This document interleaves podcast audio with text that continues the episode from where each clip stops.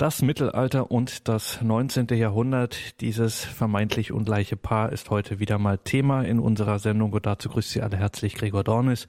Auch heute hören wir zum Thema das Mittelalter im 19. Jahrhundert in den Augen des 19. Jahrhunderts Autorin und Bloggerin Claudia Sperlich vom Blog katholischlogisch.wordpress.com.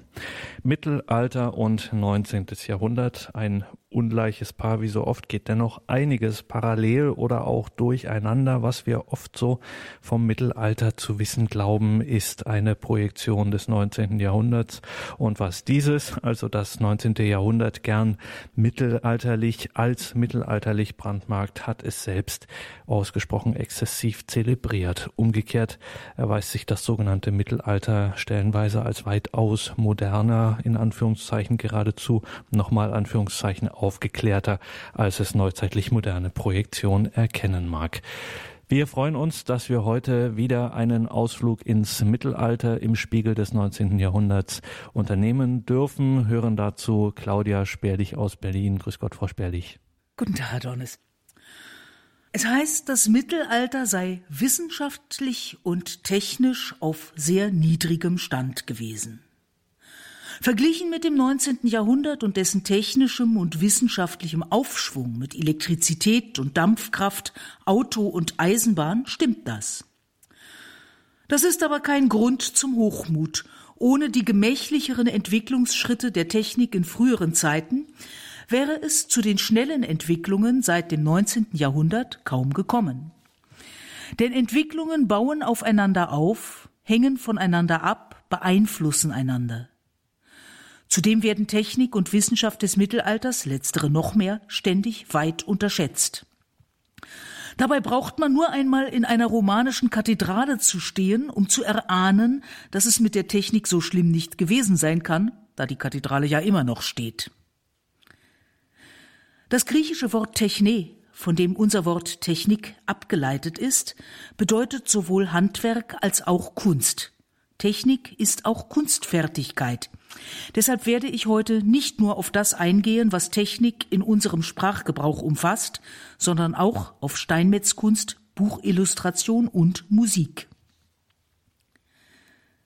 Das genagelte Hufeisen, eine wohl keltische Erfindung, die in der Spätantike im römischen Militär genutzt wurde, wurde erst um 600 wirklich populär. Es vereinfachte das Reisen erheblich, da Pferde so sehr viel längere Strecken zurücklegen konnten. Ebenfalls um 600 wurde durch die über weite Teile Osteuropas herrschenden Awaren der metallene Steigbügel in Europa eingeführt, wieder eine Verbesserung des Transportmittels Pferd. Das Pferd sollte noch lange Zeit das wichtigste Mittel zur Fortbewegung über lange Strecken sein und blieb auch militärisch von großer Bedeutung. Wagen, ebenfalls von Pferden gezogen, nur auf kürzeren Strecken in der Landwirtschaft auch von Ochsen, konnten große Lasten transportieren, hatten aber auch erhebliche Nachteile. Sie waren ungefedert und auf den holperigen Straßen waren Achsbrüche an der Tagesordnung. Eine gute Alternative waren Wasserstraßen. Das waren lange Zeit ganz einfach Flüsse mit wechselhaftem Wasserstand. Ab dem achten Jahrhundert wurde hier und da kanalisiert, aber erst im Hochmittelalter wurde im Zuge des Städtebaus vermehrt bessere Kanäle angelegt. Der Nachteil von Wasserstraßen war, dass ein voller Lastkahn mit Menschenkraft nur stromabwärts fahren konnte. Stromaufwärts musste man treideln, das heißt den Kahn vom Uferweg aus ziehen lassen, meist von Pferden, zuweilen auch von Menschen. Eine harte und langwierige Arbeit, die den Wasserweg nur lohnend machen konnte, wenn die Fracht teuer verkauft wurde. Eine praktische Lösung war der Einwegkahn, sein Holz wurde am Ziel verkauft, der Rückweg erfolgte zu Fuß oder zu Pferd. Ein gut trainiertes Pferd mit Reiter schafft weit über 50 Kilometer am Tag. Vor einen Wagen gespannt schafft es keine 30 Kilometer. Pferde- und Wagenstationen wurden schon früh eingerichtet.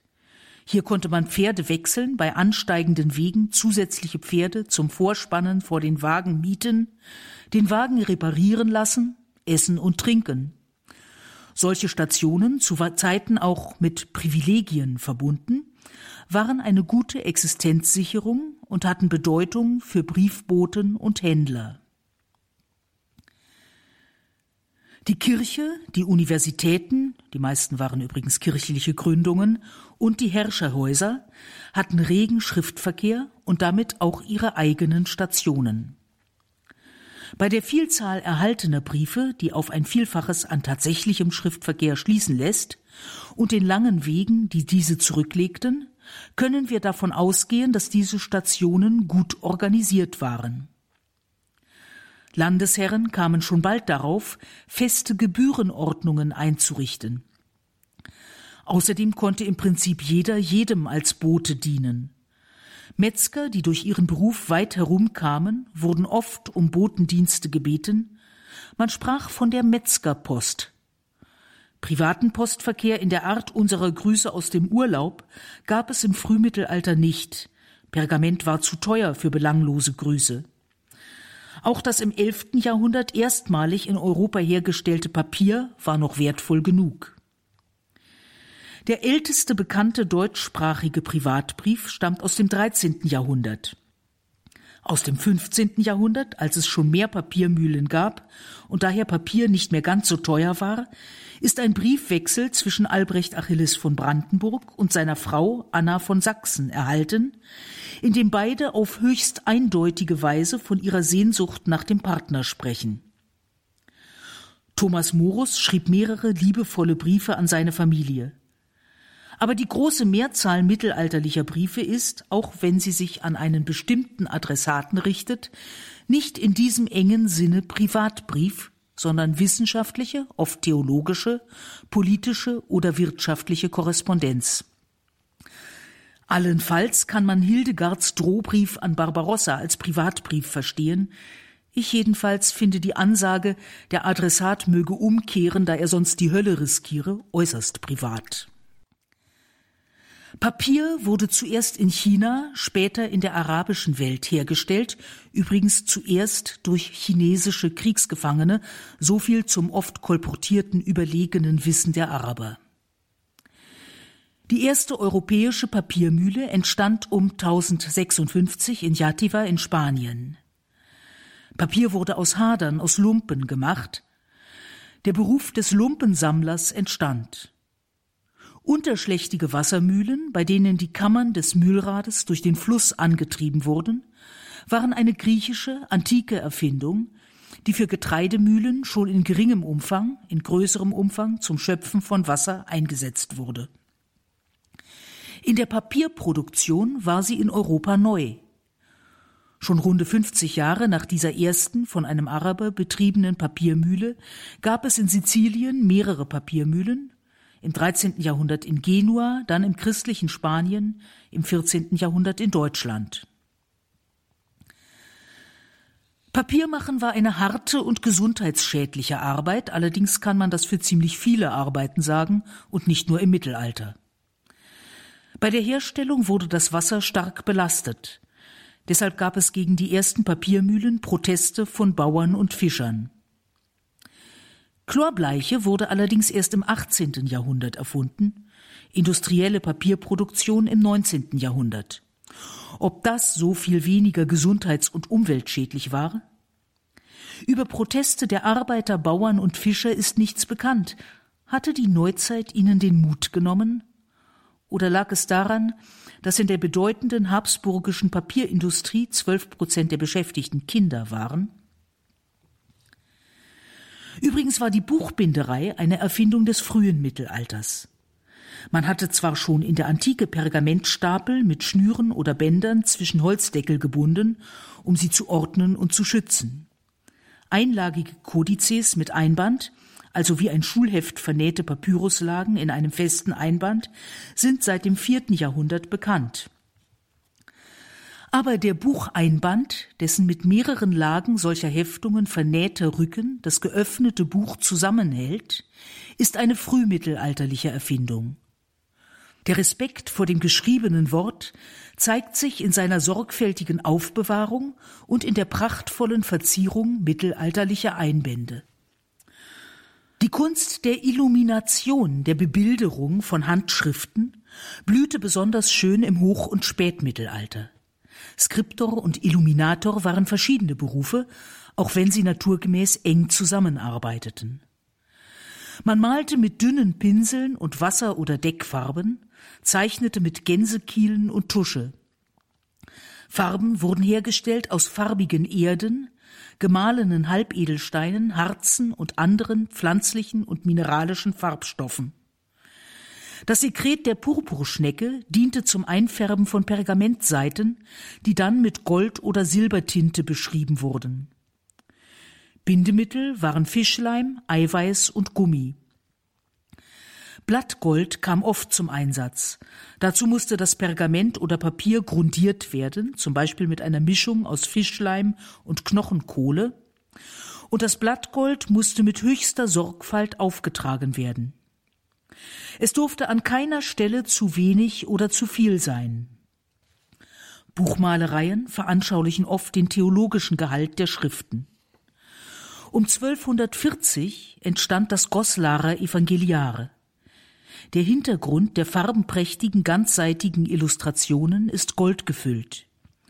Die Schrift ist ein Meisterstück der Skriptorenkunst, gestochen scharf, mit ornamental verzierten Anfangsbuchstaben und sehr fein gezeichneten Ornamenten im Bereich der Randnoten und der Fußleisten. Die Ausführung ist von höchster Perfektion. Im späteren Mittelalter kam zu den immer feineren, immer plastischeren Illustrationen die Drollerie. Hier blüht nicht nur die Kunstfertigkeit aus den die Texte umrandenden fantastischen Ranken, sondern auch der Humor der Illuminatoren, die malerischen Scherze zeigen oft sehr komische Fabelwesen. Das um 1477 als Zeugnis des ausgehenden Mittelalters und der beginnenden Renaissance zugleich entstandene Stundenbuch der Maria von Burgund zeigt neben ergreifend schönen und bereits perspektivischen Illustrationen biblischer Geschichten und Heiliger auch Spielleute, Ritter, Kröten, Schweine und Affen, verschiedene Fabelwesen, einen blauhäutigen Kunstreiter auf einem weißen Einhorn, und als wiederkehrendes Motiv, wohl mit Schablone gemalt, einen Fuchs im Franziskanerhabit, der einem fromm zu ihm aufblickenden Hahn eine Predigt hält. Diese Trollerien stehen in einer Bildertradition, die bereits nicht mehr ganz verstanden wurde. Im zwölften Jahrhundert erweckten die Fantasiefiguren an Kirchensäulen den Unmut des heiligen Bernhard, was sollen in den Kreuzgängen diese lächerlichen Ungeheuerlichkeiten, diese unreinen Affen, diese wilden Löwen, diese monströsen Zentauren, diese Halbmenschen? Habt ihr vor diesen Albernheiten keine Scham, so habt doch wenigstens Scheu vor ihren Kosten. Ich bin recht froh, dass der Heilige in dieser einen Hinsicht keinen Einfluss hatte. Übrigens sind die Fabelwesen des Mittelalters ursprünglich Symbole einer heidnischen und chaotischen Welt und haben einen besonderen Sinn. Ihre Macht ist durch Christus gebrochen, sie verrichten in den Kirchen Sklavendienste. Das war dem heiligen Bernhard nicht mehr klar. Der Physiologus, jenes frühchristliche Bestiarium, in dem alles auf Christus gedeutet wurde, war nicht mehr allgemein bekannt. In den illuminierten Stundenbüchern waren nun die unterworfenen Dämonen zu lustigen und harmlosen Geschöpfen geworden. Allerdings halte ich für möglich, dass einige der Drollerien auch einen neuen Sinn bargen. So kann man den predigenden Fuchs durchaus als Warnung vor Heuchlern verstehen.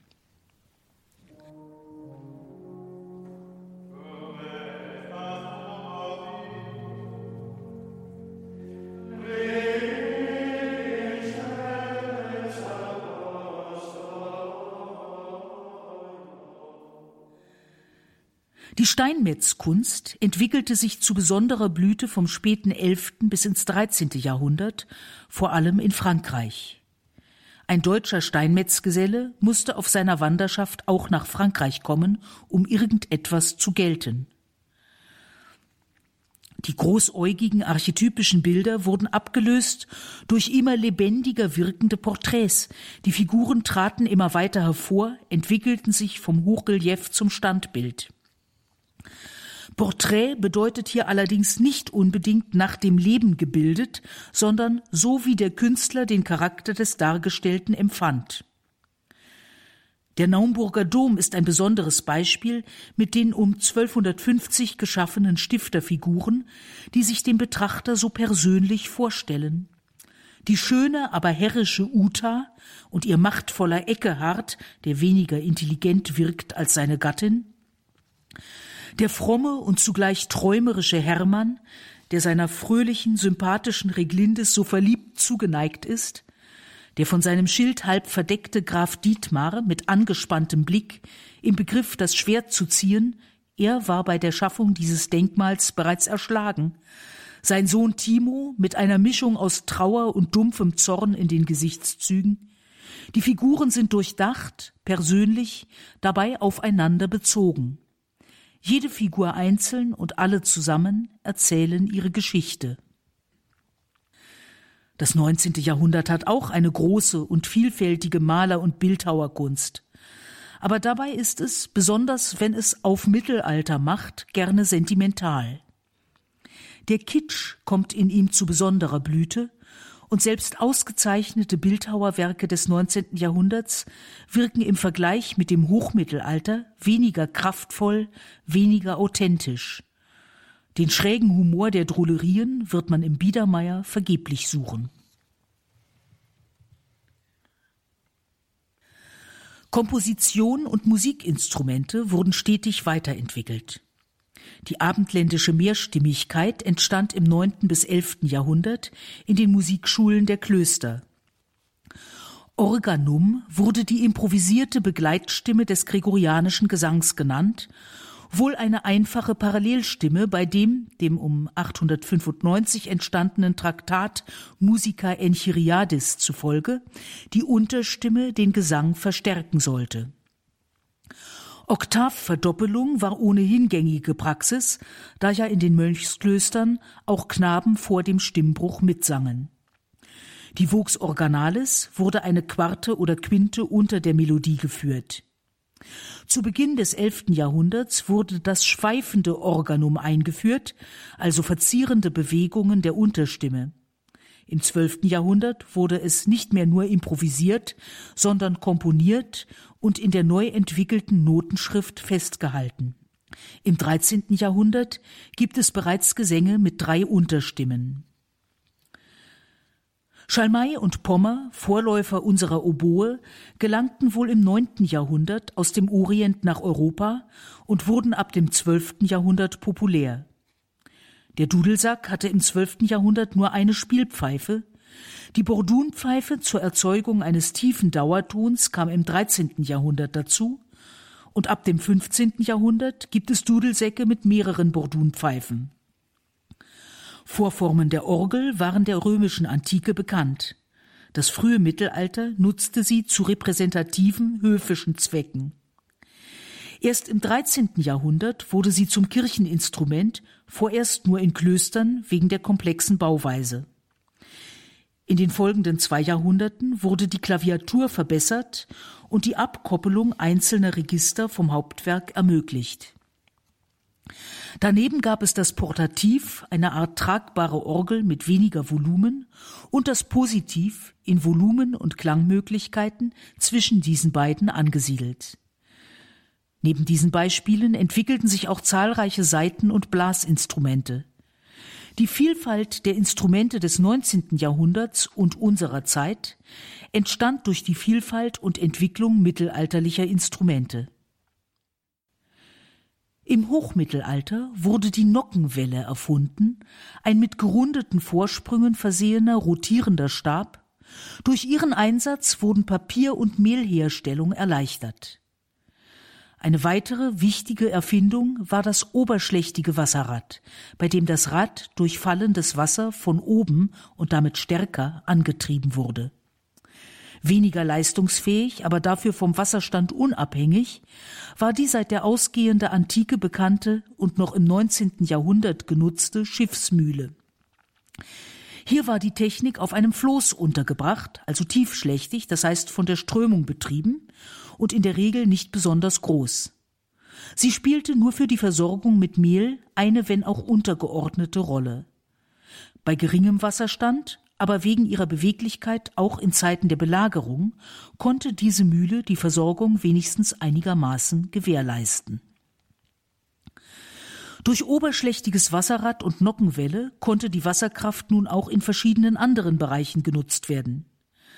Das Zisterzienserkloster Walkenried organisierte und verwaltete im 12. und 13. Jahrhundert den Bergbau im Harz.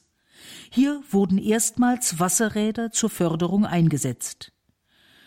Die mittelalterliche Technik kam immerhin bis zu einer Teufe von 60 Metern.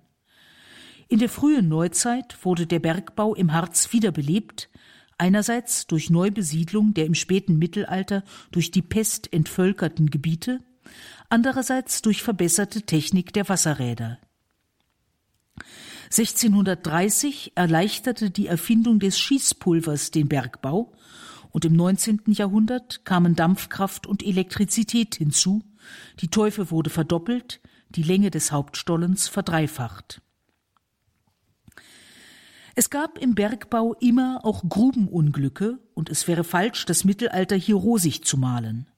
Aus dem 13. und 14. Jahrhundert sind mindestens drei sehr schwere Grubenunglücke mit je 100 und mehr Opfern bekannt. Schaut man aber die Opferzahlen des Bergbaus im 19. Jahrhundert an, so gibt es keinen Grund, besonders herablassend auf das Mittelalter zu sehen. In Flandern, Südostengland und der Normandie wurden um 1180 die ersten Windmühlen gebaut. Ob es in anderen Kulturen weit früher Windmühlen gegeben hat, ist nicht völlig sicher. Die Erfindung wurde hier entweder erstmalig oder von neuem gemacht, aber nicht übernommen. Die mittelalterliche Bockwindmühle, bei der sich der obere Teil des Baus mit dem Wind dreht, breitete sich aus und war im späteren Mittelalter populär. Das Mühlenhaus der Bockwindmühle steht auf einem Pfahl, es wird in beschwerlicher Handarbeit durch einen langen Balken, den Stert, so gedreht, dass die Mühlflügel im Wind stehen, also die beste Leistung erbringen. Die Holländermühle, bei der nur die Kappe der Mühle mit den Mühlflügeln drehbar ist, ist eine Erfindung des 18. Jahrhunderts. Der Vorteil ist, dass sie erheblich leichter nach dem Wind drehbar ist. Der Vorteil der Bockwindmühle ist die recht einfache Bauweise. Eine Bockwindmühle kann verhältnismäßig leicht ab und andernorts wieder aufgebaut werden. Das war nicht nur in Kriegszeiten sinnvoll, sondern auch während des Städtewachstums im Hochmittelalter, als zahlreichen Windmüllern der Wind verbaut wurde. Die weit leistungsfähigere Turbine ist eine Erfindung des 19. Jahrhunderts, aber sie wäre ohne das Wissen um Wasser und Windmühlen gar nicht möglich geworden. Die Seilwinde war in der Antike bekannt. Eine frühe mittelalterliche Erwähnung stammt von Isidor von Sevilla, er lebte von 560 bis 636. Seilwinden wurden das ganze Mittelalter hindurch verbessert. Es gab Seilwinden, die Lasten auf ebener Erde zogen und solche, die Lasten in große Höhen trugen. Die hochragenden Kirchen der Romanik und Gotik wären ohne Seilwinden und auf ihnen beruhende Kräne nicht erbaut worden. Die Drechslerkunst gab es schon etwa tausend Jahre vor Christi Geburt. Die Arbeit wurde auf dem Boden sitzend verrichtet. Um das Werkstück war eine Schnur geschlungen, die von einem Hilfsarbeiter hin und her gezogen wurde. Später wurde ein Bogen benutzt, dessen Sehne um das Werkzeug geschlungen war. Damit konnte ein geschickter Meister alleine arbeiten. Spätestens im 13. Jahrhundert wurde die Wippdrehbank mit Pedal erfunden. Ein übermannshoher Pfahl trägt eine elastische Querstange, deren freies Ende über der Werkbank ist. Die Schnur verläuft zwischen diesem Ende und dem Pedal und windet sich um das Werkstück in der Mitte. Der Drechsler steht und hat beide Hände zur Arbeit am Werkstück frei. Ein Tritt, die Querstange biegt sich, das Werkstück dreht sich nach rechts, loslassen, die Querstange zieht die Schnur wieder nach oben, das Werkstück dreht sich nach links. Gegenüber der kauernden Haltung und der Arbeit mit dem Bogen war das eine große Erleichterung. Um 1500 entwarf Leonardo da Vinci eine gleichmäßig rotierende Drehbank nach dem gleichen Prinzip wie das Spinnrad.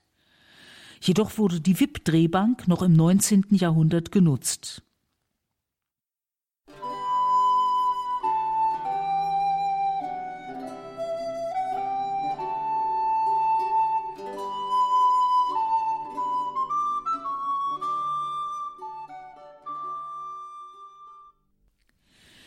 Hochmittelalter wurde die Arbeitsteilung immer differenzierter. Berufe und Zünfte bildeten sich heraus. Es gab einen hohen technischen Aufschwung und zahlreiche Stadtgründungen. Die medizinische Versorgung verbesserte sich auch für die Armen. Armenhospize wurden errichtet, in denen Todkranke die bestmögliche Pflege und Versorgung erhielten. Man behauptet seit dem 19. Jahrhundert gerne, das Mittelalter habe das heidnische medizinische Wissen missachtet und dadurch große Verluste gemacht. Das ist Unsinn. Zwar hatte der griechische Arzt Hippokrates im fünften vorchristlichen Jahrhundert mit vielem nur Abergläubischem in der Medizin aufgeräumt und eine medizinische Wissenschaft begründet. Das heißt aber nicht, dass mit dem Erscheinen des Corpus Hippocraticum die Mediziner alle mit wissenschaftlicher Redlichkeit arbeiteten, bis zack das Mittelalter kam und alles verfinsterte, wie sich das 19. Jahrhundert die Zeitläufe so gerne vorstellte. Wenn aber der hippokratische Eid, der übrigens wahrscheinlich nicht von Hippokrates selbst stammt, möglicherweise erheblich später verfasst wurde, unter anderem die sexuelle Zurückhaltung gegenüber Patienten gleich welchen Standes fordert, lässt sich daraus auch schließen, dass genau dies in der Antike gesagt werden musste. Die Astrologie nahm Zusammenhänge an zwischen einzelnen Gestirnen und bestimmten Pflanzen, diese wiederum wurden bestimmten Körperteilen und Krankheiten zugeordnet. Diese Auffassung erlebte allerdings ihre Blütezeit nicht im Mittelalter, sondern in der Renaissance, der Geburtsstunde der Aufklärung, in der antike astrologische Schriften wiederentdeckt wurden. Das Mittelalter bezog sich zum großen Teil in der Medizin auf Aristoteles. Gerechterweise muss man sagen, dass sich die Medizin immer durch Versuch und Irrtum entwickelte. Sie tut es auch noch heute. Und wenn wir zum Beispiel die Neurologie der 60er und 70er Jahre des vergangenen Jahrhunderts unter die Lupe nehmen, mit ihrer hanebüchenen Behandlung von Epileptikern, so haben wir keinen Grund, besonders hochnäsig zu sein gegenüber Mittelalter und Renaissance. Was allgemein den Aberglauben angeht, der ja gerne mit dem Mittelalter und ganz besonders mit mittelalterlicher Medizin in Verbindung gebracht wird, so trieb er im 19. Jahrhundert die kuriosesten Blüten. In England und Frankreich wurde die Astrologie populärer, als sie je im Mittelalter gewesen war. In der ersten Hälfte des 19. Jahrhunderts war der animalische Magnetismus in, 1875 wurde in New York die Theosophische Gesellschaft gegründet, der wir unter anderem die Impfgegner zu verdanken haben. Wissen und Möglichkeiten der Hygiene waren nicht übertrieben groß, auch wenn das Mittelalter weit reinlicher war als etwa die Barockzeit. Dennoch gab es, wie archäologische Funde zeigen, erfolgreiche Schädeloperationen. So gelang es dem Wundarzt Roger Frugardi aus Salerno, Trepanationen erfolgreich durchzuführen. Dabei schnitt er aus der Schädeldecke ein kreisrundes Loch, das er mit einer Silbermünze verschloss, die dann einwuchs. Der kriegerische Zeitlauf brachte Erfahrung mit auf dem Schlachtfeld übel zugerichteten Schädeln mit sich. Man kann heute an Schädelfunden erkennen, dass die so behandelten zumindest noch mehrere Jahre lebten. Im Spätmittelalter gelang sogar zuweilen die Entfernung von Hirntumoren. Die operative Entfernung von Blasensteinen war im Hochmittelalter bekannt. Selbst Amputationen wurden vorgenommen. Daraus lässt sich schließen, dass es durchaus taugliches chirurgisches Werkzeug gab, auch wenn es aus unserer Sicht schrecklich grobschlächtig ist, und dass Möglichkeiten zur Blutstillung auch bei erheblichen Wunden bestanden. Narkotika gab es auch, allerdings nicht eben die schonendsten, Schierling gehörte dazu, auch war die Dosierung problematisch. Jedoch ist es wissenschaftlich unredlich, die mittelalterliche Chirurgie als Schlachterei zu disqualifizieren. Sie entwickelte sich als lebensfreundliche Antwort zu der fortschreitenden Kriegstechnik. Die Fernwaffe Pfeil und Bogen gab es bereits in der Steinzeit. Ein jungsteinzeitlicher Fund lässt auf eine Reichweite von etwa 80 Metern schließen. Im frühen Mittelalter konnte ein geschickter Krieger vom Pferd aus oder rennend mit mehreren auf die Sehne gelegten Pfeilen eine rasche Serie von gezielten Schüssen abgeben. Ein Fund aus dem sechsten oder siebten Jahrhundert beweist im, im Nachbau eine Reichweite von bis zu 170 Metern. Eine Illustration des um 830 entstandenen Stuttgarter Psalters zeigt ein Kampfgeschehen, bei dem ein fliehender Bogenschütze rückwärts im Sattel sitzend auf seine ebenfalls berittenen, mit Lanzen und Schwertern bewaffneten Verfolger schießt. Der Langbogen war schwerfälliger, hatte aber eine größere Zugkraft und Reichweite, ein vom hochmittelalterlichen Langbogen abgeschossener Pfeil konnte bereits ein Kettenhemd durchschlagen. Vorformen der Armbrust als Standwaffe gab es schon in der Antike. Das Mittelalter perfektionierte sie nach und nach. 1066 wurde die leichte, tragbare Armbrust in der Schlacht von Hastings genutzt. Sie war ein militärischer Fortschritt. Man konnte mit ihr zwar keine Pfeilserien abschießen, aber durch die enorme Spannkraft konnte man erstmals mit einer recht handlichen Waffe eine Metallrüstung durchschlagen. Der Tellsage liegt wohl ein Ereignis um 1290 zugrunde. Im Spätmittelalter gab es riesige, mit Seilwinden zu spannende Armbrüste, die von Türmen aus abgeschossen wurden. Man mag sich nicht vorstellen, wie das Ergebnis aussah. Die Kirche hat sich niemals gegen technischen Fortschritt an sich ausgesprochen. Jedoch sah das Zweite Laterankonzil 1139 die Armbrust als ein gottverhasstes, todbringendes Instrument und verbot ihren Einsatz, zumindest gegen andere Christen. Leider blieb dieser Konzilsbeschluss, wie alle anderen Konzilsbeschlüsse dieses Laterankonzils auch, folgenlos. Aber an der Kirche lag es nicht, das zu allen Zeiten mit so großer Erfindungsgabe getötet wurde. Die neuzeitlichen Fernwaffen funktionierten mit Pulver und Blei.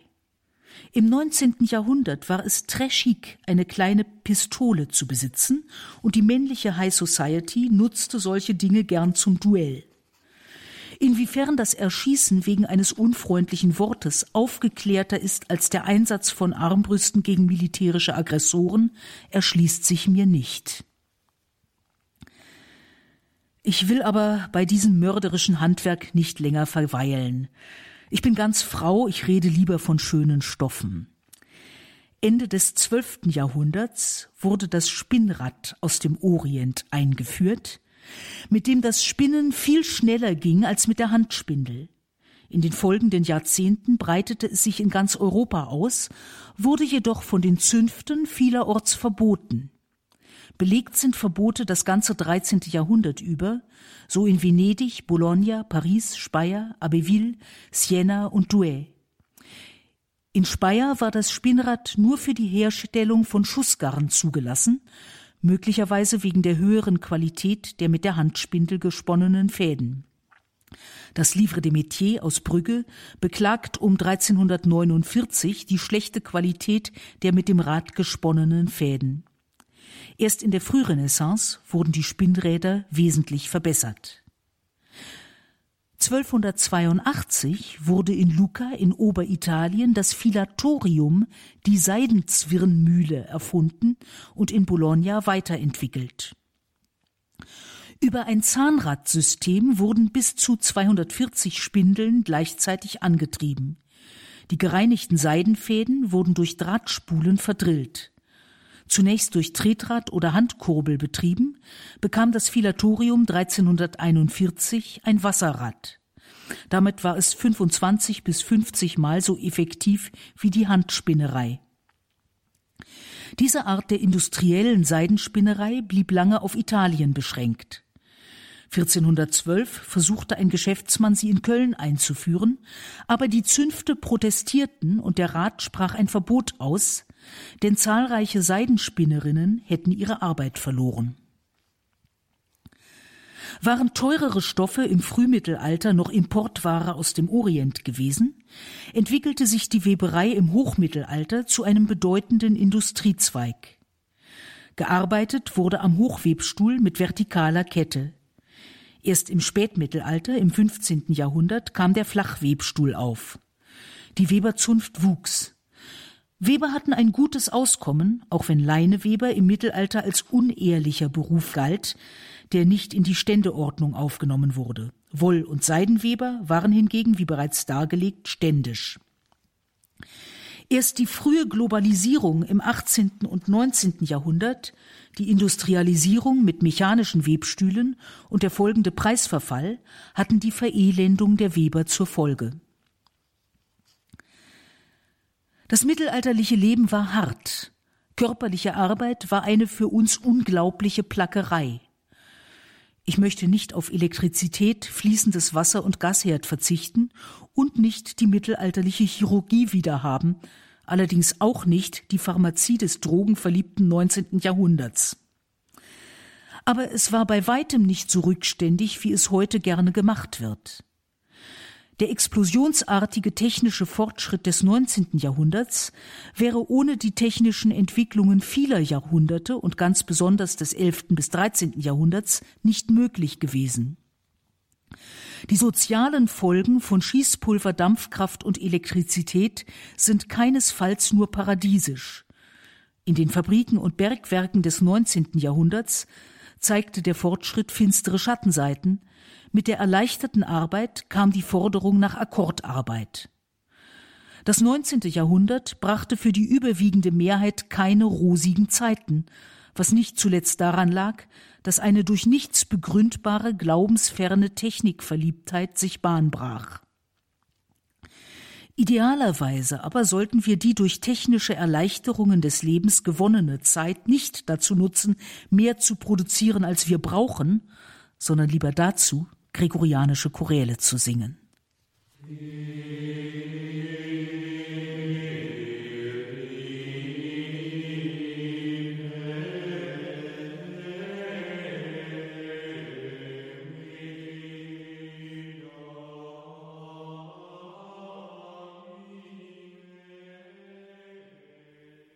Das war Teil 3 der Reihe zum Mittelalter im Spiegel des 19. Jahrhunderts mit Claudia Sperlich. Sie ist Schriftstellerin, Lateinübersetzerin und Bloggerin aus Berlin.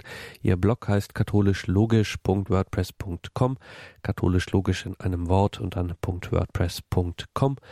Und sie hat eine Reihe von Büchern geschrieben, etwa eine mittelalterliche Novelle, die da heißt Archipoeta der Erzdichter. Sie hat lateinische Hymnen der Kirche neu übersetzt. Sie hat eigene Gedichte geschrieben in dem Band Lass mich bekennen deine Mandelblüte oder auch zyklische Sonette, das heißt Sonette in acht Zyklen.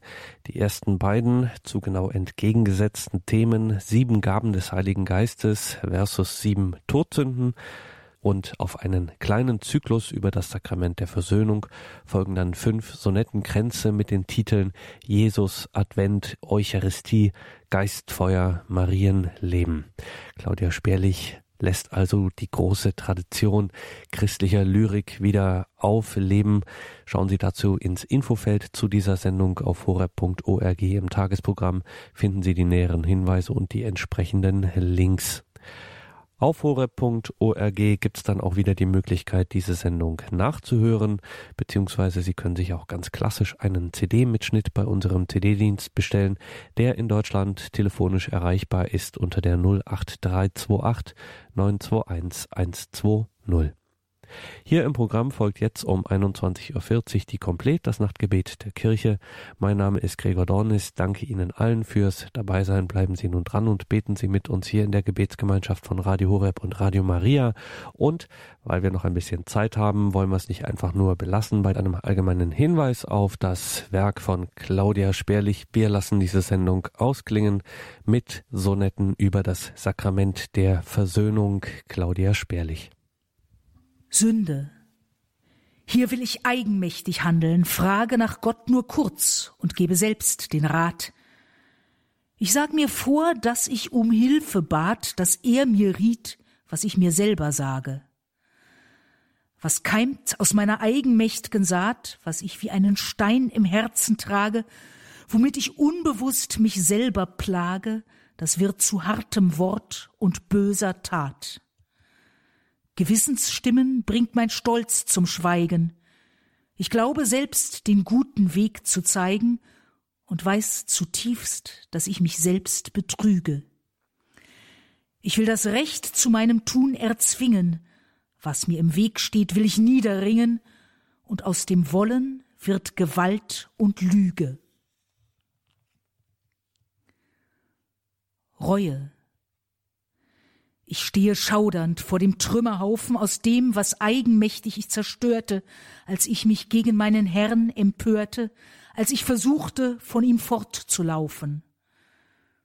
Ich frage, wer und was mich so betörte, wer trieb mich, meine Wurzeln auszuraufen, wer schaffte mir die Treue abzukaufen, wer schrie mich taub, dass ich auf Gott nicht hörte? Ich kann die Schuld auf keinen andern schieben. Ich habe selbst entschieden, nicht zu lieben und bin doch klug genug zum Unterscheiden. Gehandelt hab ich gegen besseres Wissen, hab mich in Stolz und Eigensucht verbissen, ein anderer und ich selbst muss darum leiden.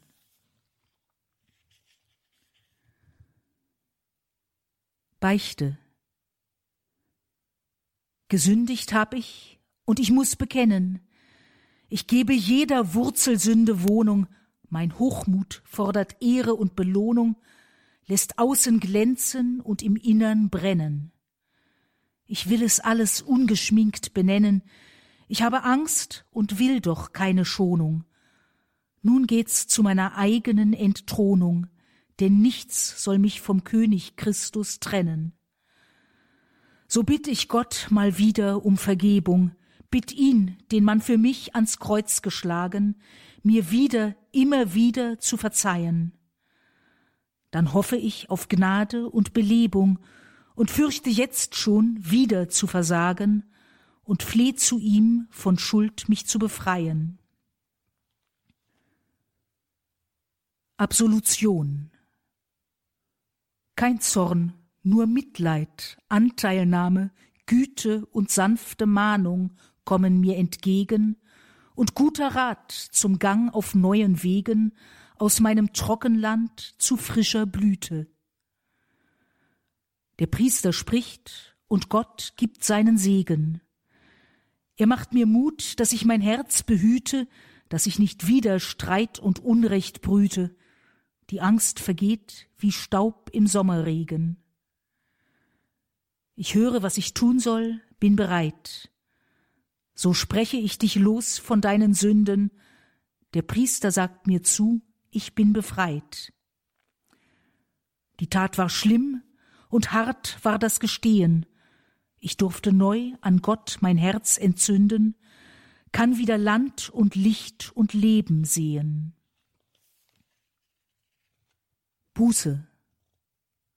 Zu wohlfeil scheint mir, was mir auferlegt, ein leichtes Tun, ein Beten voll Vertrauen, doch lässt es mich den Weg von neuem schauen, auf dem mich deine Gnade führt und trägt. Ich sehe noch mit Staunen und mit Grauen, wie fleißig ich hab Angst und Zorn gehegt. Nun bin ich hoffnungsvoll, bin neu bewegt, will lieben und will helfen aufzubauen. Mit deiner Hand, Herr, stärke meine Hände, mit deinem Geist erleuchte meinen Geist, durch deinen Tod für mich zum guten Ende.